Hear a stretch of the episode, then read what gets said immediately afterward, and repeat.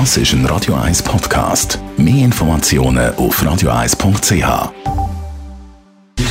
Gesundheit und Wissenschaft auf Radio 1. Unterstützt vom Kopfwehzentrum Irlande Zürich. www.kopfwww.ch Was viele vermutet haben und vielleicht auch gerade wieder gedacht haben, nach dem grossen, grossen Konzertwochenende in Zürich, zweimal Elton John im Hallenstadion, zweimal Coldplay im letzten Grund, dass Konzerte einen positiven Effekt haben auf unsere Gesundheit. Ja? Und das hat man auch wissenschaftlich mal genauer angeschaut. Britische ForscherInnen haben die Wirkung von Live-Musik auf unseren Hormonhaushalt untersucht mit Hilfe von Speichelproben hat man gesehen, dass ein Live-Konzert den Stress kann reduzieren kann, den man sonst im Leben hat. Am Center for Performance Science am Royal College of Music in London hat man 117 Freiwillige untersucht und festgestellt, dass nach einem Konzert das Level vom Stresshormon im Blut deutlich niedriger war als vor dem Konzert. Allerdings muss man sagen, das Konzert, das man da in dem Fall genauer angeschaut hat, ist ein klassisches Konzert gewesen, also eine relativ ruhige Musik und nicht ganz so laut. Wenn das Konzert natürlich zu laut ist,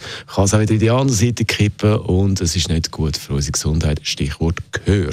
Aber ich glaube definitiv, Live-Musik tut uns gut. Jetzt in dem Sinn nicht Live-Live-Musik, aber eine Live-Version und zwar vom Bob Marley-Klassiker No Woman, No Cry.